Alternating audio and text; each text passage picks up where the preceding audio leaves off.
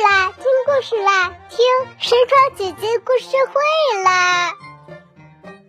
可以听的绘本馆，神床姐姐故事会。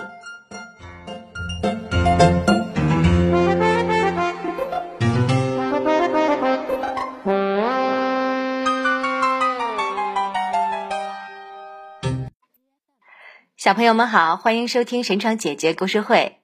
今天啊，就是除夕了，在这里呢，神窗姐姐祝大家春节快乐。接下来呢，我继续给大家讲《老人与海》这个故事啊，由四个小朋友点播的，他们分别是乌鲁木齐的沈西如、河南省新乡市的熊佩晨、大连的刘雨桐，还有秦皇岛的苗家瑞小朋友。《老人与海》这个故事的作者呢是美国的欧内斯特·海明威，翻译李玉超。好，下面我们就来听吧。听山窗姐姐讲故事啦。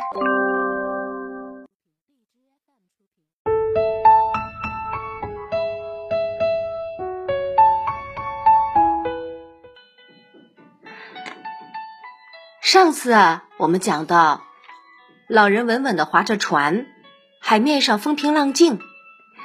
当天蒙蒙亮的时候，他发现自己走的比原先希望此时能够到达的地方还要远。接下来会发生什么呢？他想，我在深井打了一周的鱼，结果一无所获。今天。我要找到尖鱼和长鳍金枪鱼成群出没的地方，呵呵，说不定他们中间有条大家伙呢。不等天色大亮，他就放出鱼饵，让船随流飘荡。其中一个鱼饵下沉到四十英寻深处，第二个在七十五英寻，第三个和第四个分别在一百英寻和一百二十五英寻深的蓝色海水里。每个用新鲜沙丁鱼做的鱼饵都是头朝下，钓钩的钩身穿进鱼饵，并且扎好，缝得结结实实。这样一来呀，鱼钩的所有突出部分、弯钩和钩尖儿都包在鱼肉里。每条沙丁鱼都用鱼钩穿过双眼，在突出的钢钩上形成半个环。一条大鱼所能碰到的鱼钩上的任何部分，都会让它感到美味可口。男孩给了他两条新鲜的小金枪鱼，也叫长鳍金枪鱼，这会儿正像铅坠一样挂在那两条下沉最深的钓线上。另外两根钓线上挂的是蓝色大山鱼和黄色的狗鱼，虽然已经用过，但依然完好无缺。上好的沙丁鱼又为它们增添了香味和诱惑力。每根钓线都像大铅笔一样粗，一端缠在青皮钓竿上，只要鱼一拽或者一碰鱼饵，钓竿就会下沉。每根钓线都有四个四十英寻长的卷儿，必要的时候可以牢牢地系在另外的备用钓线卷上。这样一来。一条鱼可以拖出去三百多英寻长的钓线。老人一边盯着那三根从船边伸出去的钓竿，看有没有动静，一边缓缓地划着船，让钓线垂直上下浮动，并且保持在适当的深度。此时天已经大亮，太阳随时都会升起。淡淡的太阳从海面上升起来，老人可以看见别的船只低低的挨着水面，离海岸不远，横布在海流之中。接着，太阳越发明亮了，耀眼的阳光照在海面上。当太阳完全离开地平线时，平静的海面将阳光反射到他的眼睛里，令他的双眼感到刺痛。他划着船，不去看太阳。而是俯视水中，看那几根笔直垂入黑黢黢的海水中的钓线。他的钓线总是比别人的都直，这样在黑沉沉的海流中，每个海水层都有一个鱼饵，刚好在他所希望的地方等着游动的鱼儿上钩。别人往往让钓线随着水流漂移，有时候钓线在六十英寻深的地方，他们却以为有一百英寻。他想，我的钓线深度很精确，呵呵，只是不再走运而已。可谁知道呢？没准儿今天就时来运转，每天都是一个崭新的日子，走运当然更好。不过。我宁愿做到分毫不差，这样运气降临的时候就有备无患了。太阳升起来已经过了两个小时，他朝东方望去，不再感到那么刺眼了。此时眼前只能看到三条船，它们显得很低矮，远在近岸的海面上。他想：我这一辈子老是让初升的太阳刺痛眼睛。不过，我的眼睛现在还是好好的。傍晚直视夕阳，也不会感到眼前发黑。阳光在傍晚时分会更强劲，而早晨的光线会刺痛人的双眼。就在这时，他看见一只军舰鸟展开长长的黑色翅膀，在前方的天空中盘旋飞翔。那鸟儿倏地急转而下。斜着后掠的翅膀，接着又开始盘旋。他发现了什么？老人大声说：“哎呀，他可不是随便看看。”老人不慌不忙的慢慢的滑向鸟儿盘旋的地方。他并不心急，让钓线保持上下垂直，但他已经稍稍接近海流，为的是依旧按照正确的方式捕鱼。尽管它的速度比不靠这只鸟指引要快一些，那只鸟儿在空中飞得更高了，又开始来回盘旋，翅膀纹丝不动。接着，它突然俯冲下来。老人看见飞鱼跃出海水，拼命掠过海面。祈救！老人大声叫道：“大祈救！”他收起双桨，从船头下面拿出一根细钓线。钓线上有一节金属接钩绳和一只中号钓钩，他把一条沙丁鱼穿在上面当鱼饵，然后将钓线从一边的船舷放下水去，再把上面一头系在船尾一只带环的螺栓上。他又给另一根钓线装上鱼饵，卷作一团，丢在船头的背阴处。随后，他又划起船来。密切观察那只长翅膀的黑鸟，那鸟儿正低低的贴着水面觅食。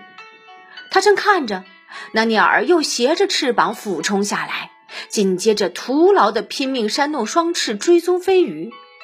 老人看见海面上有一个地方微微隆起，那是大鳍鳅在追赶逃窜的飞鱼，掀起了海浪。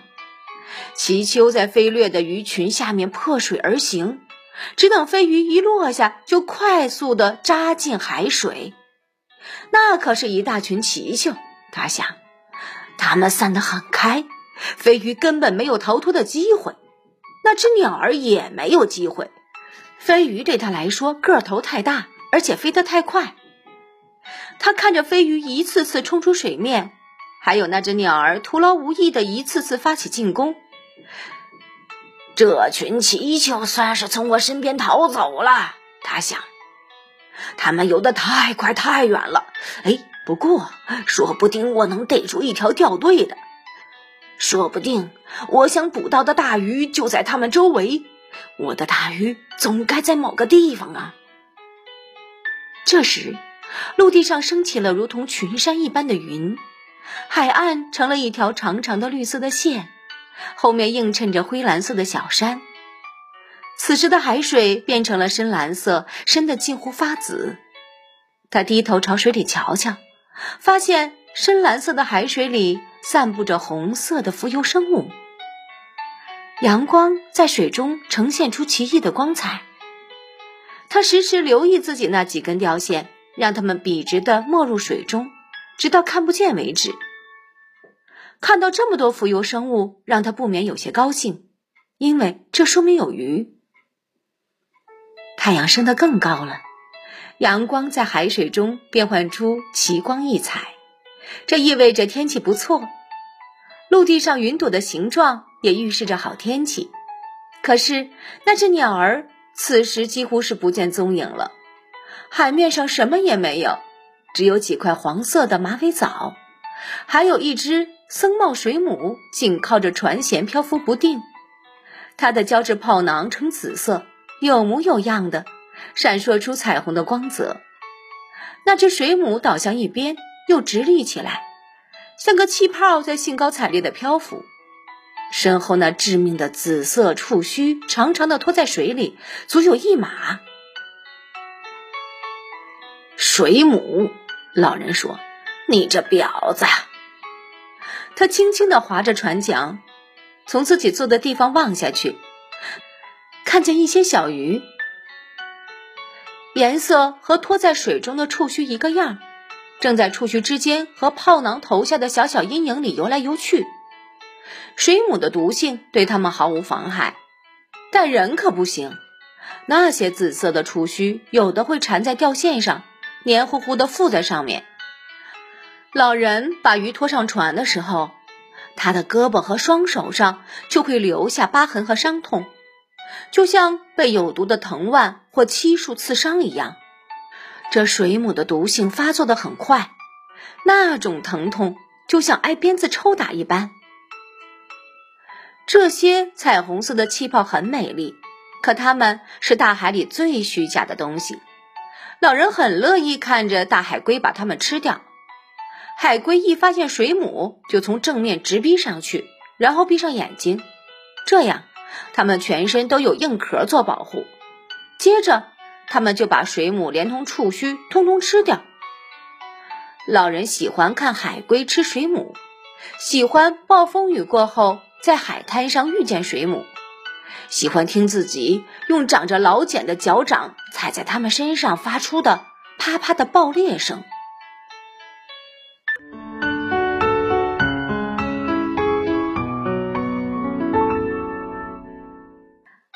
好啦，小朋友们，老人与海的故事今天就先讲到这里。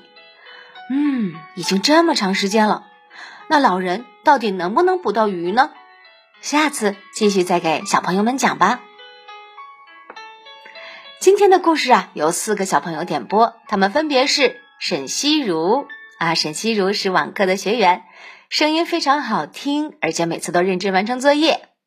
还有熊佩晨、刘雨桐和苗佳瑞。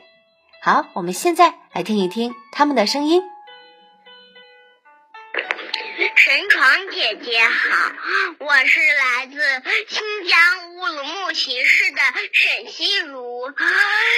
今天我给你朗诵一首诗。问刘十九，作者白居易。绿蚁新醅酒，红泥小火炉。晚来天欲雪，能饮一杯无？神船姐姐你好，我是来自河南新乡的小朋友熊佩晨，今年四岁半了。春节马上就要到来了，祝神船姐姐和所有小朋友新年快乐，万事如意，鼠年大吉，成长快乐。神船姐姐你好，我是来自大连的刘雨桐小朋友。我今年四岁了，我给大家朗读《如梦令》：李清照，常记溪亭日暮，沉醉不知归路。兴尽晚回舟，误入藕花深处。争渡，争渡，惊起一滩鸥鹭。大家好，我是秦皇岛的苗家瑞。今天我给大家朗诵一首诗，元日，宋·王安石。爆竹声中一岁除，春风入屠苏。千门万户瞳瞳日，总把新老换旧符。谢谢大家。好，小朋友们听到了这几个小朋友的声音，你们是不是也想点播故事了呢？那下面呢，我就告诉你们怎么点播。首先呢，关注神窗姐姐的微信公众号，你可以搜“神窗姐姐”四个字啊，也可以搜“小种子口才”的全拼，都可以找到。然后关注公众号之后呢，在公众号里留言“我想加入群”就可以了。在神窗姐姐的群里，经常会有邀约点播，欢迎你的参与。今天的故事就到这儿了，祝大家春节快乐！下次神窗姐姐继续给你们讲《老人与海》。再见吧。